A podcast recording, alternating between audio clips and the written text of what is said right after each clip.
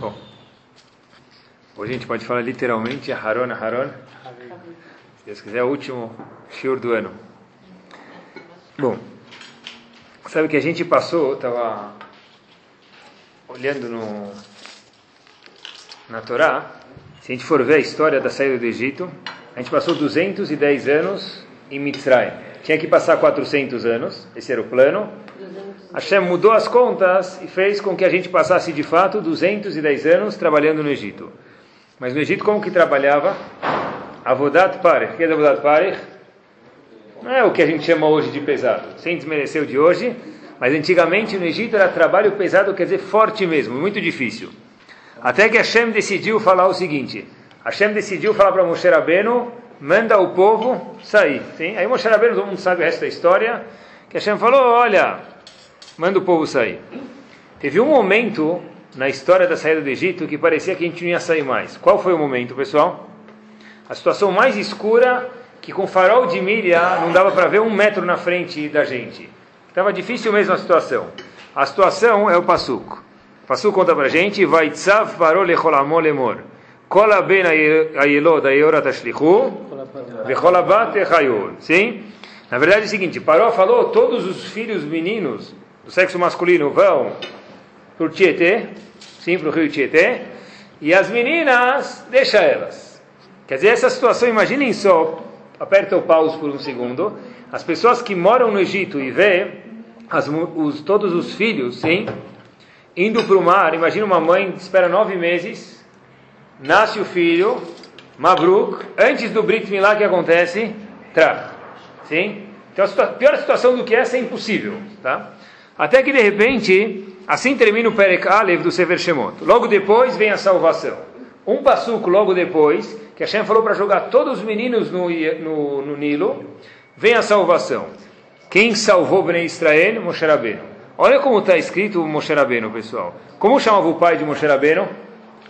Como chama a mãe de Moshe Rabbeinu? Então, Amram e Yochevet. Só que a Torá não fala isso para gente. Olha o que a Torá conta para gente.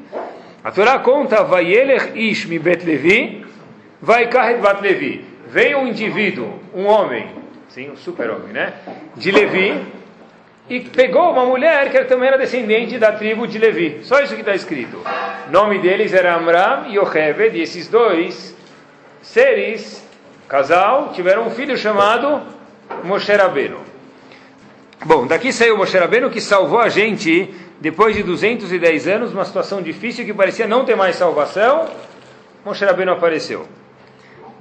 A pergunta seguinte, é interessante, pessoal, que se a gente for olhar, é o seguinte: se, eu, se a pessoa não rezava Amidah, vamos ter que rezar o Amidah no Egito. Quando eles falavam Baruch Hashem Matzmiach Keren Yeshua, quer dizer Matzmiach Keren Yeshua? Que Hashem faça aparecer a salvação. A salvação não só Mashiach, mas a salvação de cada pessoa em pessoa em particular. A que eles se referiam quando tinha que mandar matar todos os meninos no Egito? Quando se fala Matzmiach Keren Yeshua, que Hashem mande a salvação, o que a pessoa se refere? Que apareça a salvação, e apareceu a salvação. Quem apareceu? Moshe Rabbeinu. Agora, mais uma vez, Moshe Rabbeinu diz, o pastor fala para a gente, olha, o pai dele era Mibet Levi, e a mãe dele era Bat Levi, só isso. Parece até pessoal meio feio, me permitam. Se alguém fala, quem é teu pai e quem é tua mãe? É meu pai vem do bairro de Genópolis e minha mãe vem do bairro dos Jardins. Imagina um turco fala você, Ebedmin, Betmin, Betigenópolis. Assim que você fala? Qual o nome do teu pai? Qual o sobrenome? Qual o nome do teu avô? Sim? Como que o Passuco fala, parece de um jeito meio feio, até parece mesmo, sim? Quem veio, de onde você veio? Imagina, por exemplo, sei lá, da onde veio o presidente dos Estados Unidos? Qual o nome dele? É, sei lá, ele veio lá da Georgia, de Atlanta. Como? Fala o nome dele, fala o que ele fez, da carreira dele, sim? PhD, MBA, quem é ele? Sim? Então, Leavdil, a mesma coisa aqui, pessoal. Por que, que sobre Moshe Rabbeinu está um termo pejorativo mesmo? Moshe Rabbeinu, que salvou a gente, vai ele Ishmi Bet Levi, um cara de Levi, casou com uma mulher de Levi e teve Moshe Rabbeinu. Fala Amram Yochevet, pronto. Rav Shob responde da seguinte forma, pessoal, olha que interessante. O Passuk podia ter falado o nome de Moshe Rabbeinu, só que por querer segurou o nome de Moshe Rabbeinu. E o nome dos, melhor dizendo, o nome dos pais de Moshe Rabbeinu. Sim? Por que não? Por que não falou Amram Yochevet? Falou Ishmi Bet Levi e uma, uma mulher de Levi casaram e tiveram Moshe Rabbeinu. Por quê? Para ensinar para a gente o seguinte. Qual foi a origem de Moshe Rabbeinu? Qual foi o mérito que Moshe Rabbeinu tinha? Vayelech Ishmi Bet Levi, Vaikachet Bat Levi. O mérito que saiu a salvação de Ben Israel, que parecia que a gente nunca mais ia sair de lá, 210 anos de trabalho sofrido, foi o quê? Que o pai de Moshe Rabbeinu era Levi, e a mãe de Moshe Rabbeinu também vinha da tribo de Levi. E daí? Qual a diferença de Levi, de Cohen ou Israel? Qual a diferença? A resposta, pessoal, é o seguinte: o maior dos profetas, Lokam Be Israel Navi, que Moshe nunca teve e nunca vai ter um profeta em toda a história da humanidade como Moshe Rabbeinu. O ponto todo, pessoal, é o seguinte: os Levim tinham uma particularidade mesmo dentro do Egito. Se encontra o Midrash para a gente, os Levim não foram escravizados. Mesmo quando parou, fazia o povo sofrer, os Leviim, não tem discussão sobre isso, dentro do Egito, não trabalharam absolutamente nada. Sim? Era aquela classe religiosa que Paró conservava e mantinha, porque Paró tinha medo de Hashem, num certo aspecto. Então Paró, na verdade, mantinha os Leviim de um status especial. Ou seja, quando o Passuco fala, vai Ishmi Bet Levi et Bat Levi, quem está se referindo? Os pais de Moshe Rabbeinu. Qual é o sangue azul que Moshe Rabbeinu tem provém da onde? Porque os pais dele eram Bet Levi. O que quer dizer Bet Levi? Não é que ele veio do bairro dos Jardins, nem bairro de Nobres, como a gente perguntou. Bet Levi quer dizer meu pai era uma tribo de Levi que estudava a Torá. E minha mãe também. A única tribo que não foi escravizada no Egito. Sim? Ou seja, a gente vê, pessoal, aqueles que levantavam a bandeira de Bnei Israel, a bandeira de Bnei Israel é o símbolo da Torá, aqueles que levantavam ela eram a tribo de Levi. Por isso que o Passuco fala, sabe de onde Moshe Rabbeinu veio? Quer olhar? Abre o Passuco, Sever Shemot, segundo Pérez, primeiro Passuco. Vai Elech Ishmi Bet Levi, vai Kahed Bat Levi. O sangue deles veio e deu a possibilidade de gerar o maior dos profetas do mundo, da humanidade inteira, por quê? Porque eles eram a tribo que estavam em contato direto 24 horas, 7 horas por dia, 24 dias por semana, 24 horas por dia, 7 dias por semana, que faziam o quê? Estudavam Torá. Eu queria ver com vocês hoje qual a função da Torá a nível pessoal e a nível geral também de Ben Israel, pessoal. A gente sabe que o Arona Kodesh, sim, dentro do Mishkan, dentro do tabernáculo, o Arona Kodesh, onde ficava o, as Luchot, era feito de ouro por fora, ouro por dentro, e no meio tinha o quê? Madeira. Ele não era inteiro feito de ouro maciço, era ouro por fora, ouro por dentro, e no meio era feito de madeira. Daqui diz Agmará, no Tratado de Oman, da Ain Bet o seguinte: o Aaron tinha dentro o Sefer Torah. O Sefer Torah, na verdade, nada mais nada menos que um Talmud Raham em miniatura, assim. Então, na verdade, é o seguinte: da mesma forma que o Aaron Kodesh era ouro por fora e ouro por dentro, assim também todo Talmud Raham, todo sábio, que o íntimo dele não é igual ao externo, esse Talmud Raham não é chamado um Talmud Raham de verdade. Da mesma forma que o Arona Kodesh, ele traz um exemplo do que é a Torá para a gente, e um Talmud Raham tem que ser uma Torá móvel, o Arona Kodesh é ouro dentro, ouro fora, assim também o Talmud Raham tem que ser o que? O que você, você leva o que você está vendo. Por exemplo, alguém que compra morango no trânsito, sim? quanto tempo ele tem para comprar um morango? Até o, morango, o, dono do morango chegar até ele, até abrir o sinal, até dar o troco é rapidinho. E por isso que quando você compra a caixa de morango no trânsito, a primeira fileira do morango vem não cinco estrelas, seis estrelas e meio. A segunda fileira, Yane. A terceira, baladas, lixo. Por quê? Porque você está vendo lá, você, depois você comprou, abriu o sinal, track, você já perdeu, você nunca mais acha aquele vendedor lá. Então, na verdade, a Kadosh Baruch Hu fala para a gente, olha, um Talmud Chacham, um sábio, uma pessoa que estuda a Torá tem que ser que nem o Arona Kodesh. Dentro e fora, o que você vê é o que você leva. Talmud Chacham, não adianta ele cumprir Torá e dentro está corroído, dentro está estragado. Quem vê cara vê coração, tem que ser assim. A gente fala quem vê cara não vê coração, mas não está no Raham, tem que dizer que quem vê cara de fato vê sim o coração. A Gemara conta pra gente, pessoal, em Brachot, uma história famosa, né? Da Fchavzana Mudbet. Rabban Gamli, ele era o chefe de todo o povo. Imaginem só que tipo de homem tinha que ser para ser chefe espiritual de todo o povo. Até que a Torá conta pra gente que ele perdeu o mandato dele, a Gemara lá conta por quê, e entrou o novo presidente do povo, chamava Rabelazar Ben Azaria, o novo presidente. Até que, olha o que tinha, na época de Rabban Gamliel, no mandato, quando era mandato de Rabban Gamliel, está escrito que haviam talvez 100, 200 cadeiras dentro do Betamidrash. Sim? Quando Rabi Lazar Ben Azariah entrou no mandato, ele mudou uma das regras. Qual a regra que ele mudou? O pessoal está escrito o seguinte: até então, quem podia entrar no Betamidrash? Só uma pessoa que era refinada ao máximo, do primeiro dedo do, dedo do pé até o último fio de cabelo para aqueles que têm. Os Talmidei Chachamim tinham que ser pessoas que o quê? Que eram refinadas. Rabban Gamliel falou, olha, ou que tenham muita qualidade ou que nem entre. Por isso que havia algumas poucas centenas de pessoas no Betamidrash. Rabbi Lazar Ben Azaria entrou e falou, eu não gosto dessa ideia. O que eu quero de fato é o quê? Que mais pessoas entrem. E a Torá vai, talvez, consertar eles. Tá bom? E dito e feito, o que aconteceu? Entraram lá, tá bom? Eu não sei se era entrada franca ou sushi, sushi na faixa, alguma coisa, eu não sei, se, não acredito que era isso, mas ele falou, olha, eu, eu, eu aceito mais gente. A Gumará conta pra gente que quando estava escrito na placa da sinagoga lá, Tfadal, quem quiser entrar, pode entrar, Baruch Haba, Rabban Gamliel viu que aumentaram, a Gumará diz pra gente, pessoal, mais 700 pessoas, 700 cadeiras foram adicionadas no Betamidrash. Quando Rabban Gamliel, que era o primeiro presidente, viu isso, ele ficou triste. Ele falou, Shema Shalom, eu segurei pessoas de estudar a Torá, eu preveni pessoas de estudar a Torá. Porque até agora haviam 100, 200 pessoas, agora a gente tem mais 700 pessoas. Então ele ficou muito mal, até que a Gemara conta de algum jeito que a Kadosh Baruch Hu apazigou ele no sonho. Sim? A pergunta óbvia que tem nesse, nessa, nessa história, pessoal, é o seguinte: Rabban Gamliel, quando falou para as pessoas não entrarem em estudar Torá, ele não sabia. Ele, Rabban Gamliel falou: só quem é seis estrelas pode entrar. Ele tinha certeza que tinha outras centenas de pessoas que o quê? Queriam entrar, só que ele não permitia. Sim? Depois veio Rabbi Lazar Ben Azariah e falou: olha, mesmo quem a qualidade não é cinco ou seis estrelas, que ele também possa entrar. E aí se adicionaram mais 700 cadeiras. Rabban Gamliel, quando viu isso, ficou triste. A pergunta é, como Rabban Gamliel não sabia disso? Rabban Gamliel falou, eu prefiro qualidade do que quantidade.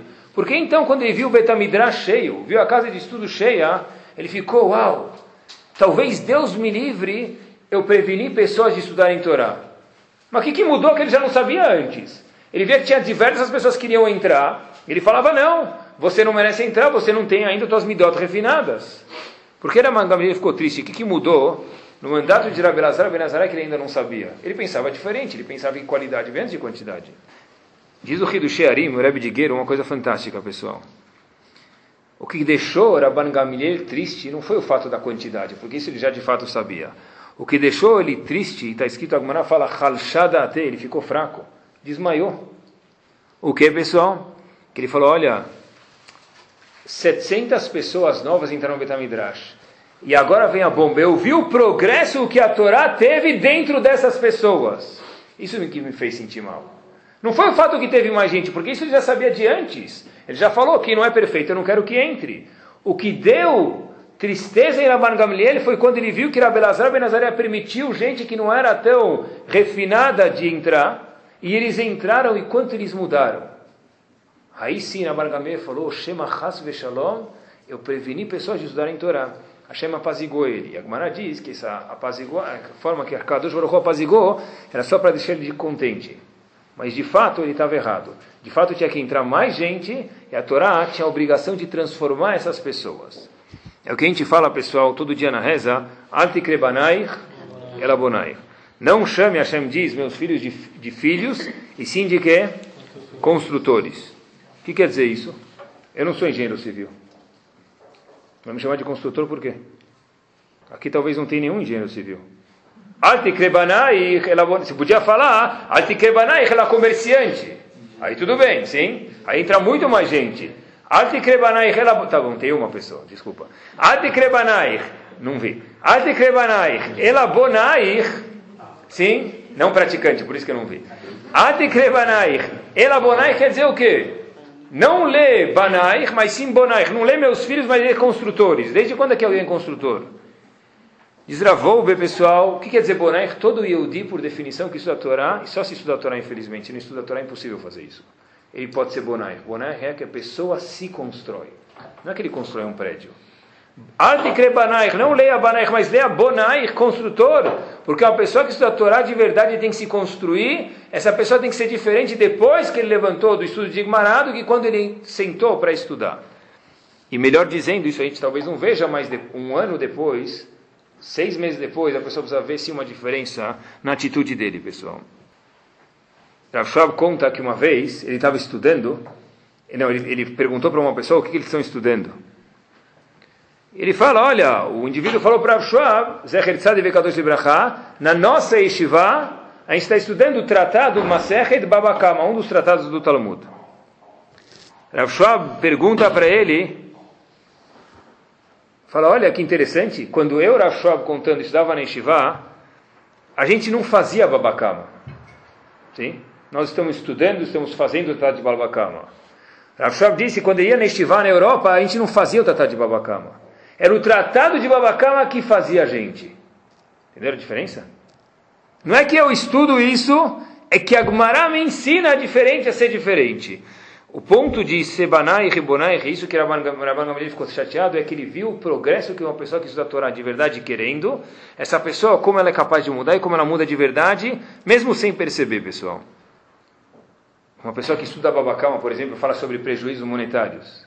Ele vai no meio da noite e pega uma caneta do amigo sem permissão, sim, estou falando talvez em Shiva, que é um exemplo que me vem à cabeça, sim, essa pessoa não está estudando babacama, ele está fazendo babacama, mas babacama não fez nada com ele, sim, tá? Uma pessoa que estuda Masechet Shabbat, sim, e ele vai lá, e no Shabbat ele é exatamente igual, ele não melhorou nenhuma Lachat Shabbat, ele está fazendo Masechet Shabbat, mas Masechet Shabbat não está fazendo nada com ele. Então o ponto é Bonai, Bonai que a pessoa se construa, tanto em Alachot, quanto em Midot, quanto em características pessoais também. Na verdade, a Torá tem que ser de verdade o DNA da pessoa. Tem que ser, na verdade, a Torá é o DNA do mundo, tem que estar correndo na veia das pessoas, pessoal. O Hidushei Arim costumava dizer, uma vez perguntavam para ele como que ele fez, nas épocas difíceis que ele viveu, e falou como ele fez para ficar sozinho, em épocas de guerra. O Hidushei Arim falou, eu tinha uma Agmará comigo. Um Yehudi que tem uma Agmará nunca está sozinho. E forte, de novo. Diz o Hidushei Arim, Rebbe eu tenho uma Agmará comigo. E na época que eu tinha uma Guará na Europa, eu nunca estava sozinho. E o mais legal, pessoal, é quanto mais a pessoa estuda, mais ele cresce, se ele quer mesmo, né? Sem perceber. Como que é isso, pessoal? Quando você pega uma criança e a gente vê ela, né, assim, todo mundo já levou aquela bochechada, assim, que dói muito, ninguém gosta de levar. Hoje em dia talvez não leva mais, mas até a hora do bar mitzvah, na hora do teu bar mitzvah, vem a amiga da vovó, assim, acha que é a buzina do bozo, pega a tua bochecha e fom, fom, né? Mashallah Sheri, como te agrandi? Como você cresceu? O cara que fez bar mitzvah lá, vai, no discurso, o bar mitzvando, sim? Ele nem percebeu que ele cresceu. Já viu que do bar mitzvah fala, eu cresci? Sim? Talvez o pai e a mãe lembram que cada semana tinha que trocar de sapato porque não, não entrava mais, graças a Deus. E a calça tinha que soltar a barra e não entrava mais, precisava comprar outra calça. Mas a gente nunca percebe que a gente cresce. Por que, que a gente não percebe, pessoal? Porque nós convivemos cada dia com a gente mesmo, sim? Então a gente não percebe. Agora, quem não vê a gente depois de um mês, depois de seis meses, percebe. Então com Torá, talvez a gente não perceba, pode ser, sim? Pode ser.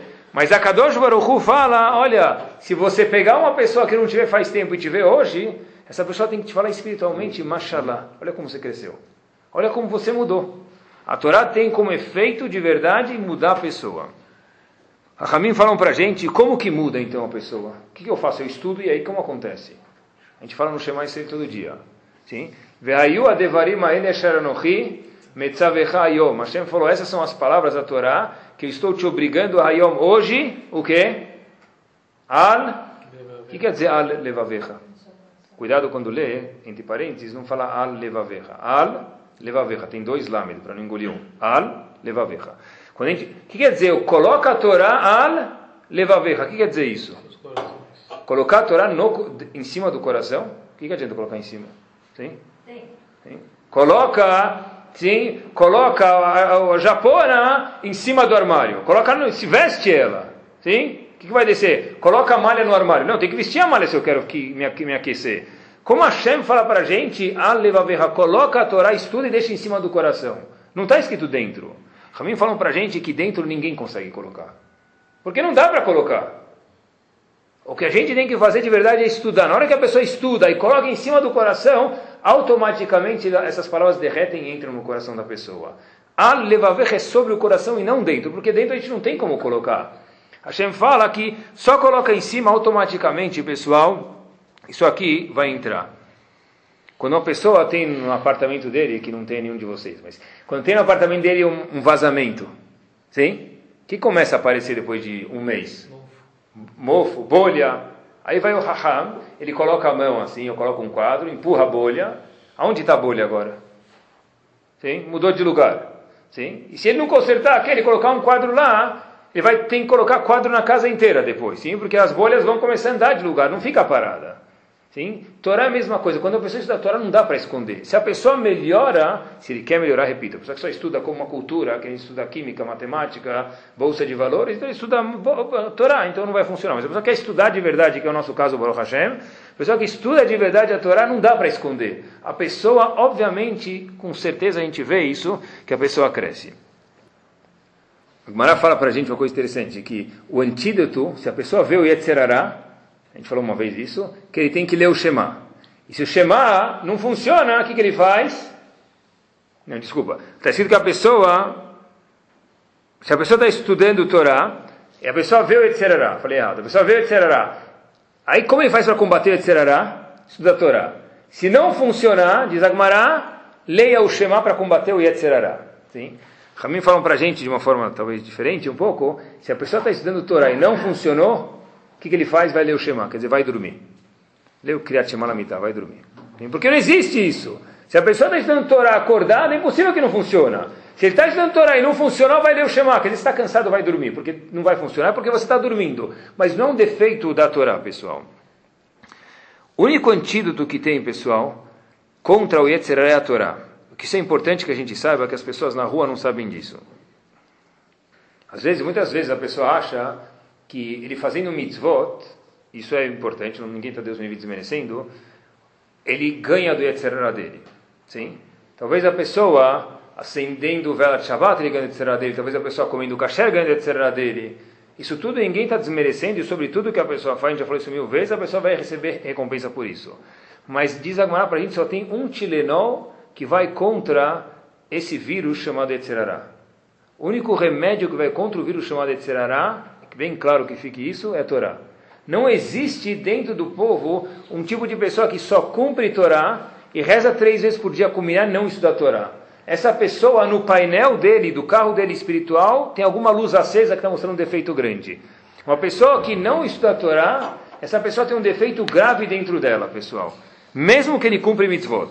O único antídoto que existe contra Yetzerará, contra a pessoa ficar nervosa, contra a pessoa saber segurar a língua dele e não falar na hora que não deve, contra a pessoa não olhar para o que não deve, contra a pessoa não pensar mal do outro, o único jeito não é rezar Shaharim Harvit Kuminyan. Que não que não seja importante, não é colocar tefilin, é que a pessoa sente estudo de Torah, não tem outro jeito. Sabem que tem dois tipos de Igmará, tem a Igmará chamada Talmud Bavli, hoje em dia não existe Bavel, Bavel é o Iraque, e tem o Talmud que é chamado Talmud Yerushalmi. O Talmud, o tratado, o Talmud que é estudado dentro de Jerusalém. O mais famoso é o Talmud Bavli, porque a maioria dos sábios estava no, em, no, em Bavel, no Iraque, e não em Jerusalém. Mas o Talmud Yerushalmi conta para a gente uma Sechet Peah o seguinte, pessoal. Todo o Olam Azé, interessante, né? Não vale uma mitzvah. E todas as mitzvot não valem uma palavra de Torá. Repito o que o Talmud fala para a gente. O Talmud, na verdade, é nada mais, nada menos que Moshe Rabbeinu para Yoshua, Yoshua para os Zekenim, Zekenim, ou seja, na verdade é Hashem falando. Sim?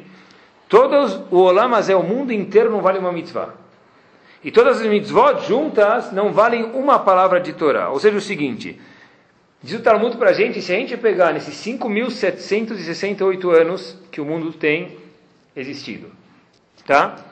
E a gente pegar e somar todos os prazeres que houveram no mundo, todas as pessoas, e os prazeres, ninguém vai falar que não existe prazeres. Quem fala que existe prazer é um bobo. Sim, existiram prazeres, existem. A gente sente eles, sim. Se a pessoa pegar e somar isso com todas as mitzvot, Yom Kippur, Shabbat, Kashrut, todas essas mitzvot, sim, tudo isso não se equipara a uma linha de Gemara. Tudo isso não se equipara ao mérito de uma palavra de Mishnah. Quer dizer que não precisa fazer mitzvot? Não.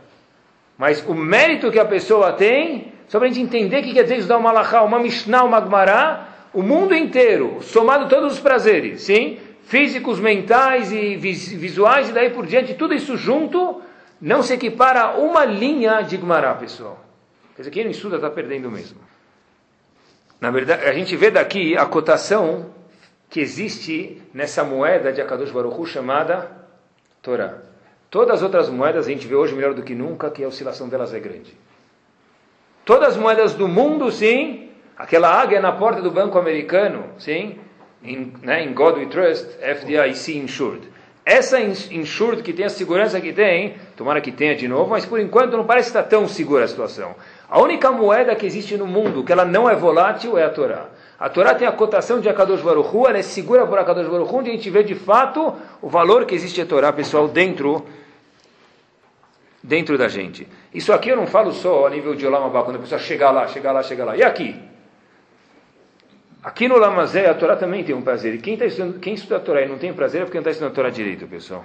Eu vejo isso com os alunos, Baruch Hashem, e um pouco posso falar por experiência própria. Não tem nada mais gostoso do que sentar e estudar um pedaço de Gemara. Nada no mundo mais gostoso do que isso. Teve um Rav, só para a gente ver como esses prazeres é um prazer aqui nesse mundo, não é só uma coisa de ocos poucos ou uma coisa de promessa daqui a 120 anos, é uma coisa que, claro que existe, que a Kadosh Baruch vai dar sahar por isso, mas é uma coisa do Olam é também. Eu vi uma história, Rav Greinman estava em Shiva, ele contou a seguinte história, pessoal. Tem um Rav de Kfar Hasidim, o nome dele é Rav Mishkovsky, tá bom? Tá. tá? Na verdade, ele é um dos alunos de um gigante uns alunos, uns rabanim gigantes mesmo, autor de um livro chamado Shari Yosher, é chamado Rav Shimon Shkop. Tá? Todo mundo que estuda Gemara, Shir, Shir de Gemara, já conheceu esse livro. Na verdade, uma vez, esse Rav Mishkovsky de Kfar Hasidim, em Israel, ele estava andando e ele bateram na perna dele e ficou essa perna doendo, o joelho dele ficou doendo por alguns meses. Então ele andava e tinha um aluno muito próximo dele e falou o seguinte: Ah, está doendo? Falou, tá um pouquinho. Mas ele escutou o rabino murmurando as seguintes palavras: Zekoev aval, hayakedai. Está doendo, mas valeu a pena. Não valeu a pena? Mas o que, que valeu a pena? Falou, deixa, deixa, não tem nada a ver, tá? Cada vez que doía a perna do rabino, ele, o, o, aluno que acompanhava o rabino para os lugares falava, escutava o rabino dizendo: Zé Koev, Aval Hayakedai. Está doendo, mas valeu a pena. O aluno perguntou e o rabino falava: Deixa, deixa para lá. Tá bom. Uma ocasião, esse aluno estava dirigindo Urá para um casamento e no carro, o aluno perguntou uma, duas, três vezes. O rabino falou: Tá, vou te contar o que aconteceu. Pessoal, Torá de verdade é o maior prazer do mundo, no Olamazé também. Ele diz o seguinte ele foi, como falei para vocês, um dos alunos do Rav Shimon Shkop em Grodna. Grodna fica na Polônia. Tá bom? A gente está falando no começo de 1900, 1915, 1920 mais ou menos, tá? Rav Shimon Shkop, a gente tem uma ideia, em 1914, ele tinha 300 alunos na Yeshiva de Grodna. Imagina em 1914, pessoal, hoje uma Yeshiva de 300 alunos é uma Yeshiva grande. 300 alunos na Polônia em 1914, liderados por uma Yeshiva chamada Rav Shimon Shkop. Rav Mishkovsky era um dos alunos do Rav Shimon e ele conta que o shiur era uma delícia. O shiur que tinha na Yeshiva era uma delícia. Cada lugar que Rav Shimon ia, ele dava shiur na Yeshiva e às vezes dava shiur nas cidades vizinhas. Cada lugar que ele ia, as pessoas iam atrás, os alunos da Yeshiva também queriam escutar o shiur. Só que isso tinha um problema. Quando ele saía da Yeshiva para dar shiur em outro lugar, a Yeshiva ficava o quê? Vazia. Então o Shimon falou, eu quero que vocês fiquem na Yeshiva. Quando eu dou shiur na Yeshiva, vocês estão aqui. Quando eu dou lá fora, vocês não vêm. Tá bom. Ele deu um shiur neshivá do tratado de Babakama. E esse Rav Mishkovsky gostou tanto, mas ficou com uma dúvida no shiur. Escutou que Rav Shimon Shkop ia dar o mesmo shiur sobre o mesmo tema numa cidade 15 quilômetros de lá. Tá bom, só que Rav Shimon Shkop falou, olha, não quero que ninguém venha atrás de mim, como eu falei para vocês, para não atrapalhar a integração da Yeshiva. Rav Shimon, esse Rav Mishkovsky fala, conta que à noite ele ficou a noite inteira Vou ou não vou? Sim, noite inteira não, quase, a gente vai ver daqui a pouquinho. Vou ou não vou? Vou ou não vou? Até que no meio da noite ele falou, olha, se eu quiser ir, ou vai agora ou não vai, porque você precisa chegar para o Shur amanhã, você precisa começar a andar. Ele andou 15 quilômetros, pessoal, sim? 15 quilômetros para chegar na cidade vizinha, 14, sim, para chegar na cidade vizinha, aonde tinha Shur de Babakama, que era o Shimon Shkop ia dar de novo. Ele sentou no Israel Nashim, porque ele o não podia ver ele, porque ele não permitiu que fossem para lá, e ele falou, olha, começou a lambuzar os dedos, sabe, quando você come bolo, chocolate, o, o, o gostoso do chocolate, gostoso do sorvete, não sorvete, é o fim, não é? o palito de sorvete fica mais gostoso do que o próprio sorvete. Aquela lambuzada final, ela é mais gostosa, sim? Aquele último dedo, assim que ficou, o cara comeu, sim, danoninho lá com um dedo, sim, danoninho cachê, tá bom? Ele comeu com um dedo, sim, sobre aquela última lambuzada é a mais gostosa, sim? É a mais gostosa, pessoal. Então diz que Rav Mishkov falou, a gente estava lambu, eu estava lambuzando os dedos no Zanatashim com o shiur do Rav Shimon. Até que Rav Shimon chega o dia seguinte em Shiva, e descobre quem estava na Shiva e quem não estava. Ele descobriu que eu não estava na Shiva de fato e acabou ficando um pouco chateado comigo. Mas ele não falou nada. Sim? Ele ficou chateado. Mas quando um Talmid Chacham fica chateado, Hashem dá um jeito de lo aleno passar mensagem para quem merece. Já que eu fiz uma, entre aspas, uma verá contra o meu Rav com minhas pernas, eu sei que a dor que eu tenho no joelho hoje é por quê? Porque o que eu fiz com o meu Rav Dakpadá, que ele ficou um pouco chateado comigo naquele momento. Eu vou falar para vocês, diz, diz Ramishkovsky. Zekoev aval kedai. Dói mesmo, mas valeu a pena por aquele um shur de Masechet Babakama.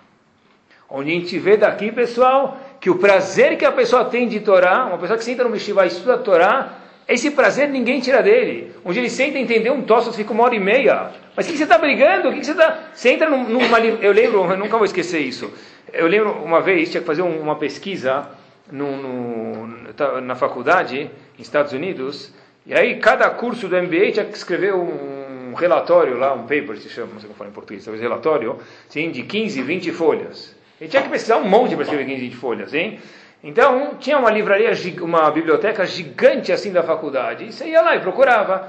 E eu, sim, vi um livro lá em cima, deve ser que os de cima são os melhores. E é que você chega lá em cima? Pega a escada. Só que a escada, eu não sabia como que prendia, pisei, fez um, não caí, tá? Fez um barulho. E quando fez o barulho, não tinha ninguém nos corredores. Depois de dois segundos que fez o barulho, apareceu 20 pessoas. Shhh! Desculpa, desculpa, sim. Um betamidrash que não tem barulho é um betamidrash deficiente. Um betamidrash que não tem barulho é um betamidrash deficiente. Que as pessoas estão brigando uma hora e meia por Torá, por entender um Tosot, um Rashi, um Agmará. Porque essa é a coisa mais deliciosa do mundo.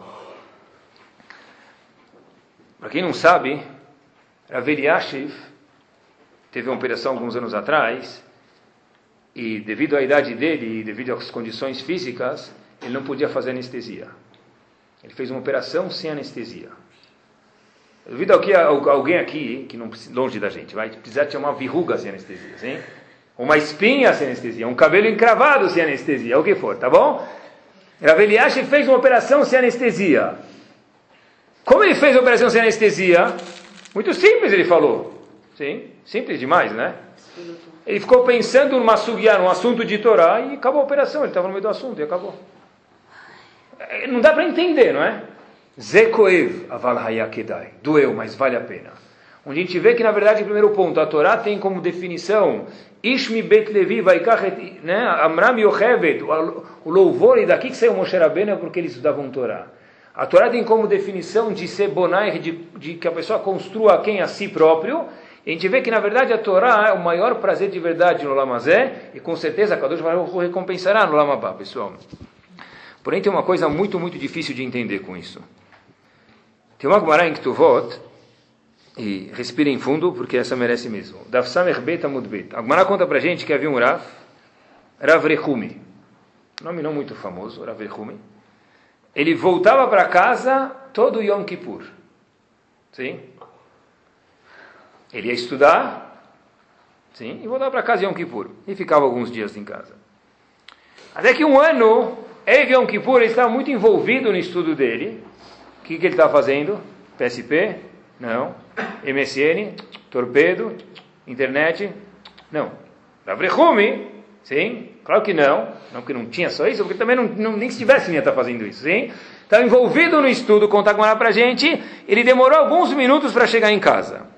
A esposa dele estava esperando ele no portão de saída do aeroporto internacional de Guarulhos, com Tagmará. Sim? E voo 747 provém de Jerusalém, chegando. Então, todo ano ele chegava, voo 747 provém de Jerusalém, 7 da manhã. Sim? Abre a porta, a Polícia Federal, stanak, stanak, stanak, espera, espera, espera. De repente, ele, a esposa de me pergunta para o chefe da Polícia Federal, no, cadê meu marido? Fala, minha senhora, todos os passageiros do voo 747 já desembarcaram. Quando a esposa vê isso, sim, ela saiu uma lágrima. Conta agora para gente, uma lágrima saiu, pessoal, sim? Conta agora para gente. Olha, deve ser que ele não veio nesse voo. Já era literalmente. Está escrito que caiu uma coisa em cima da cabeça dele, Rav morreu. Não. O voo é só, o voo é o desenho que a gente está fazendo, tá? Porque não existia avião na época do Talmud, mas é a ideia é mesmo. Boa pergunta, não pode distorcer as palavras da Gmarana, tem razão. Ele estava vindo e no caminho, de verdade, caiu uma coisa na cabeça dele e ele morreu. Assim está escrito Gmarana. Quando Salomão estava aqui ano passado, eu lembro isso como fosse hoje, ele Estava andando da Estivá para casa dele, às vezes tinha um mérito, que eu não sei qual mérito que eu tive, mas é um zerrut gigante de poder andar com, com um gigante desse. Ele fez a seguinte questão para mim: Como pode ser que Rav faleceu? Sim? Não dá para entender. Por quê? David Amelech escutou que ia falecer no Shabat, não escutou? O que, que ele fez para não falecer? Estudar Torá. E todo o tempo que ele estava estudando Torá, de fato ele não faleceu. Ele tinha que falecer e não morria. Que em Chayeno, a Torá é a vida da pessoa. A pessoa que está envolvida em Torá fisicamente não morre. Não existe a pessoa morrer enquanto ele está falando palavras de Torá, porque a Torá é a vida da pessoa. Pergunta óbvia: como pode ser que Rav faleceu? Rav faleceu por quê? Ele estava estudando Torá. Uma pessoa que estuda Torá não pode falecer. A Torá, de, por definição, ela é a conexão da pessoa com a vida, ela é a vida mesmo fisicamente. Como pode ser que Rav faleceu? Então ele falou para mim, olha, tem um livro chamado Shita Mekubetset, pega lá na biblioteca e traz para mim. O Shita Mekubetset diz para a gente o seguinte, ele traz em nome do Talmidei Rabbenioná, dos alunos do Rabbenioná, o seguinte, a mitzvah de Rav naquele momento não valeu nada. Existe um conceito chamado mitzvah rabá beaverá. Uma mitzvah que provém através de uma verá. Se a esposa dele estava esperando ele, e todo ano ele voltava no voo 747, chegava às 7 horas de Madrid, aterrissando em São Paulo, tá, tá, tá ele tinha que chegar. Aquele um minuto a mais, que ele mesmo que estava envolvendo em Torá, sim, que Hidush bomba, eu, não, eu, li algumas vezes, mesmo que ele estava estudando Torá, já que provém de uma verá, de uma lágrima da esposa dele, mereceu que Lo Aleno, Ravrehumi falecesse. Mas a Torá protege a pessoa, é, se ela vem do jeito certo. Se ela vem do jeito estragado, essa Torá, em vez de virar o antídoto para a vida, Lo Aleno vira um veneno. Pessoal, gigante, pessoal, Hidush para mim, que na hora que eu li, li algumas vezes, porque eu não conseguia acreditar mesmo. Onde a gente vê daqui que Gemara, Torá, Humash, Mishnah não é programa de milhagem. Quanto mais faz, você ganha um upgrade, sim? Agora eu tenho um cartão diamante de Torá. Claro que tomara que tenha, mas a Torá tem que vir para a pessoa de uma forma correta. Senão, em vez de virar um remédio, vira loleno, um veneno, pessoal. E o que a gente tem que acreditar daqui agora eu vou falar para vocês a Torá no nível nacional, não mais pessoal, é que a Torá, na verdade, é o coração do povo de Ben Israel. Sim? A vitamina que a gente tem, e eu falo isso que a gente tem que repetir isso mil vezes, a vitamina que a gente tem é a única coisa que mantém Ben Israel vivo, é a Torá. Todo o resto é acessório. Sim? Não é porque tem dança israelita, não é porque eu sei cantar Vanagila, não é porque eu sei cantar o Se Shalom, e daí por diante que vai ter Bnei Israel. Eu tenho acessórios no carro, eu tenho a parte principal do carro. Isso é importante que a gente escute. A única coisa que mantém, a única coisa que é o gerador, que a gasolina de Bnei Israel é o quê? Não existe outra coisa fora o estudo da Torá. O resto tudo são acessórios, alguns mais importantes, alguns menos. Mas o motor, o coração de Bnei Israel é o único que é chamado estudo da Torá, pessoal. Qual é a maior haverá que existe no mundo? Hum? Mais do que comer Yom Kippur. Mais do que matar alguém. A maior haverá que existe no mundo é Bitul Torah. Não estudar Torá, quando a pessoa pode. Por quê? Porque essa Torá é tão preciosa, é isso que é o gerador de Bnei Israel, essa é a maior haverá que existe no mundo. Sim? Justo por ser o gerador de Bnei Israel, pessoal. Sabem que o Hazonish, famoso isso, foi encontrado uma vez, eu não vou falar exatamente porque não sei, se há um ou dois passos da cama dele. Não lembro se era um ou dois, está escrito. Procurei e não achei. Era um ou dois passos da cama dele. Não para ele, Shubakir, o que aconteceu? Ele não podia dar mais dois passos na cama? O Razonish estudava a Torá até acabar a força dele. E diz, naquela noite eu calculei minha força errada, eu estudei uma linha a mais, e minha força acabou uma, um passo ou dois antes, eu caí dois passos antes de chegar na minha cama. Dá para entender isso? Ele não conseguiu chegar até a cama dele. Não é sexta-feira à noite, adormeceu na mesa, oito e meia depois do Kiddush. Não é isso, sim? Sim, não é isso, sim? Sim, o filho está contando a Paraxá de Shavua, no meio da Paraxá, você escuta uma batida assim, a cabeça do marido no, no vidro da mesa, da sala. Sim? É? Kriyat Shemalamita, sim? Então, pessoal, Razonish falou, eu calculei errado, estudei duas linhas de mais de Gumará e não consegui descer um passo ou dois para poder chegar na minha cama, pessoal. Por que o Razonish fez isso? Porque ele sabia de verdade qual que é o gerador de Bren Israel. Para Torá precisa fazer esse esforço mesmo. Porque a Torá é que gera Bren Israel, é o que leva a gente para frente, pessoal. E se a Torá é tão importante, pessoal, é importante que a gente escute isso, é um pouco pesado, mas a gente tem que saber mesmo, a gente está aqui para conversar sobre essas coisas, eu aprendo junto com vocês. A Gemara em Sanedrin da Tzadik Teta Mudbet conta para a gente o seguinte, o que quer dizer um cara que é chamado Apicoros? O que, que é Apicoros? Hum? Não, o cara que nega, não é? Apicoros é que nem você falar para uma pessoa, olha, esse cara inadimplente no comércio, espiritualmente eu falei ele é um apicoros. E eu não sei nem se inadimplente é uma palavra tão feia. Se for uma palavra suja mesmo, apicoros é a mesma palavra espiritualmente dizendo. Esse cara é zero duas vezes à esquerda. Não vale nada, é um picareta, isso não vale nada, isso mesmo. Sim? A picoros é um picareta espiritual. Pergunta a Gmará, o que, que, que, ele fez para ser a picoros? Diz a Gmará em Sanedrin, da Sadik Amud Beit, a picoros quem é? Que gonman de amar ma ehanule rabanan. Para que, que servem aquelas pessoas que estudam Torá? Para que, que eles servem aqueles caras que só esquentam o banco da sinagoga? Para que, que servem aquelas pessoas que são inúteis? Picareta, inadimplente, tudo isso. Difícil, a gente tem que acreditar nisso. A pessoa que fala Mahanu Lerabanan, que, que servem pessoas que estudam Torá? Essa pessoa, lo aleno, está com um fusível queimado lá dentro. E nada mais funciona lá dentro. Porque a, a, a gasolina de bem a gente precisa acreditar é a Torá. O resto tudo são acessórios importantes, mas a gasolina de Ben Israel é a Torá, pessoal. Isso na rua a gente não escuta. Por isso que a gente tem churro para que a gente possa aprender juntos aqui, pessoal. Isso leva a gente num ponto aqui que é unânime entre todos os Gdolim, e só discute isso, eu, eu digo com convicção máxima, quem é ignorante e quem não conhece a ideia dos Gdolim, pessoal. Tá? O que eu falo aqui não tem nada meu, porque senão não tenho moral nenhuma para falar. É só o que a gente aprende um pouco dos Farim, que a gente aprendeu um pouco no Yeshiva. Hoje, o maior movimento que existiu, eu acho que na história da humanidade, talvez de Avram Avinu eu não sei, mas nos últimos centenas de anos, o maior movimento que existiu no mundo de Balei Tshuva é nas nossas gerações. Sim? Se a gente for olhar, vamos aí muito longe, a gente vê que isso é de verdade, pessoal. E é claro que ninguém no mundo está isento de participar nisso, sim? que quer dizer? Eu não sou rabino de Kiruv, eu também não sou. Mas o fato que a gente, na verdade todo mundo é, eu também sou. O fato que a gente anda na rua, a gente já vira uma pessoa que pode mecarevo uma pessoa, aproximar ela ou afastar a pessoa. Sim? Se eu saio da sinagoga bravo, quem me vê passar na frente da sinagoga bravo vai falar, olha, quem sai daí sai sempre bravo. Sim? Se eu saio dormindo, se eu saio rindo, se eu saio chorando, se eu saio, tá? Então, na verdade, o jeito que a gente age, essa, esse jeito, ele atrai pessoas, ele é mecareva ou não.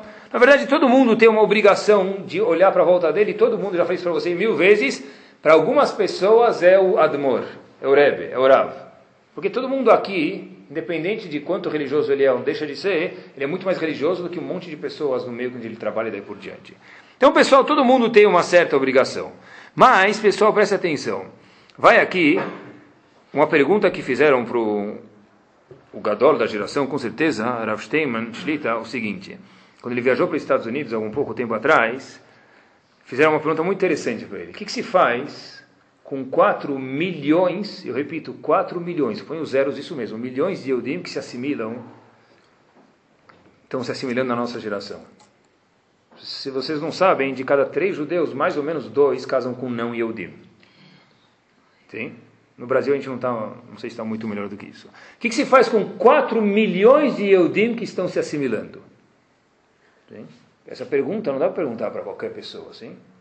Sim? Tem que ter super pós, pós, pós-graduado em Torá. Sim, Rav Steinman, Shlita. O que, que Rav Steinman respondeu?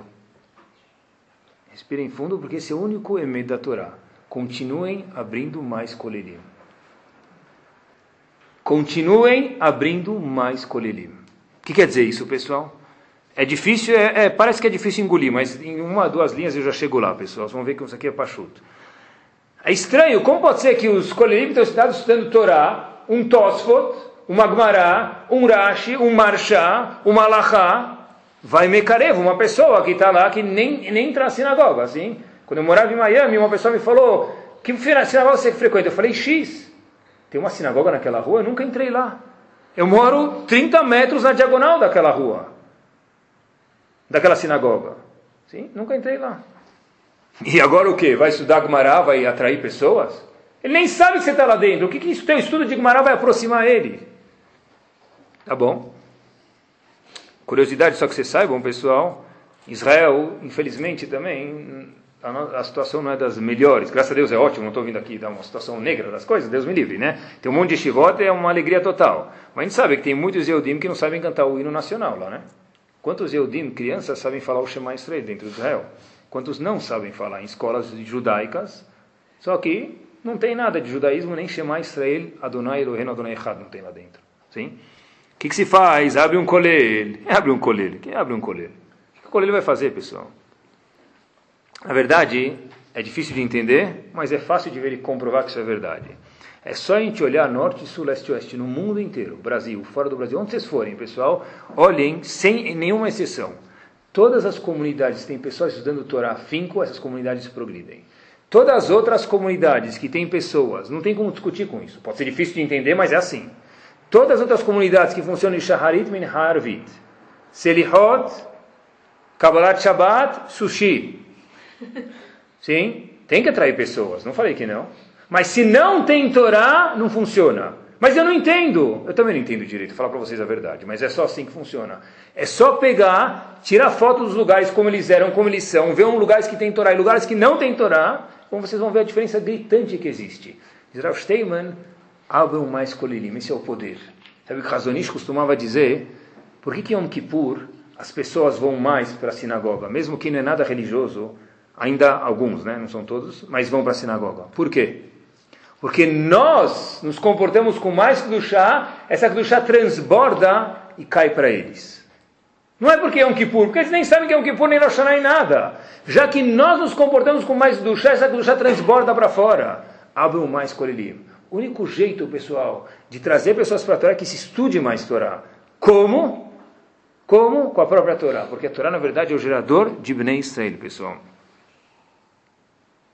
O Razonish tem umas palavras, eu faço questão de ler dentro, dez palavras. Ikar binyan ve'akium shelam.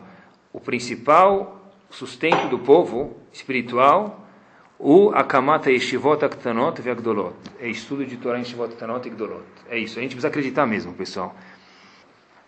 Uma vez eu vi, as pessoas falam, por que você não fala de Rav Sfaradi? Vou falar então, tá bom? Uma vez perguntaram para o Rav Citruk, tá bom? Todo mundo gosta dele, então por que não? Um importante, Talmud Chacham. Da opinião dele sobre esse assunto. Olha o que ele falou, ele falou em francês, eu não vou repetir para não estragar. Ele disse o seguinte: diga para os líderes das pessoas que cuidem de jovens que o objetivo não são viagens para Israel. Pode fazer, sim. O objetivo não é esse. Qual o objetivo? E eu coloquei entre aspas, porque eu só traduzi as palavras dele. O objetivo é que tem que trazer pessoas para estudar Torá. Só isso. Sim? O resto tudo é, porque na verdade o principal é, mas já tem o rádio, então, então, tem outras coisas, acessórios, sim? Você pode convidar de um jeito legal, pode ter comida, claro que pode, e deve.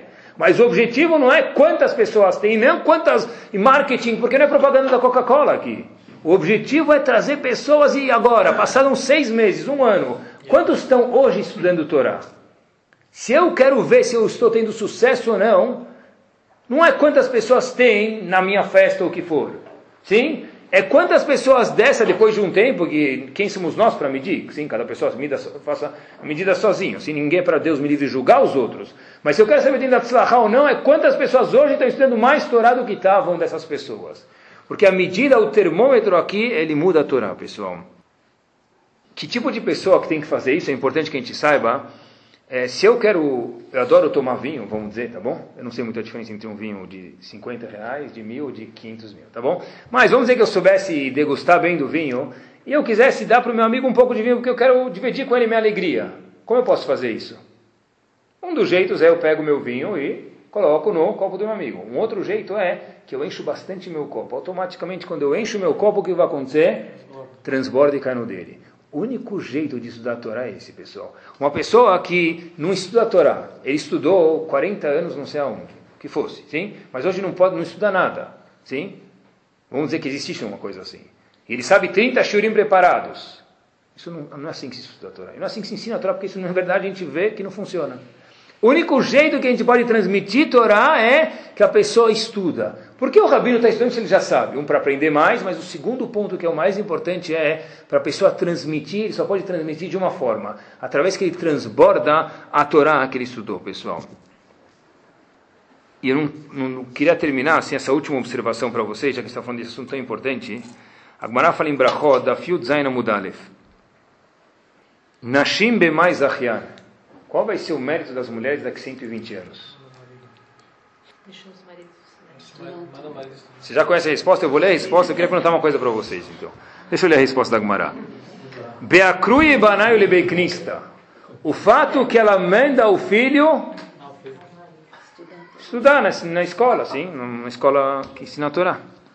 O beatnui gravrayu berabanan, venatrin legavrayu adeatu merabanan pelo fato que elas dão permissão para que eles possam estudar, porque se ela não dá permissão, liga a cada 18 segundos, ele não vai conseguir estudar. E também que ela espera ele acordar até ele voltar da sinagoga. Sim? Nessa permissão vai ser o mérito das mulheres. Pergunta bomba que se faz aqui é: que pergunta mais assustadora é essa? Eu, se fosse uma mulher, ia ficar bravo com a Gomara. Qual o mérito das mulheres? Qual o teu mérito? E qual o meu mérito? Eu cuido da cachorro de casa. Sim? Tem alahot familiares que eu cuido. Eu ligo a vela de Shabbat. E daí milhões, faço Hesed. Que pergunta é essa? Qual o mérito das mulheres? E a Gemara fala que elas acompanham o filho para a sinagoga, para estudar a Torá, e para a escola, esperam o marido e permitem que o marido vá estudar a Torá. Sim? Que, que tipo de pergunta é essa? Não dá para entender. A resposta é, pessoal, é o seguinte. Tudo que não é Torá, não deixa chegar lá em cima de verdade.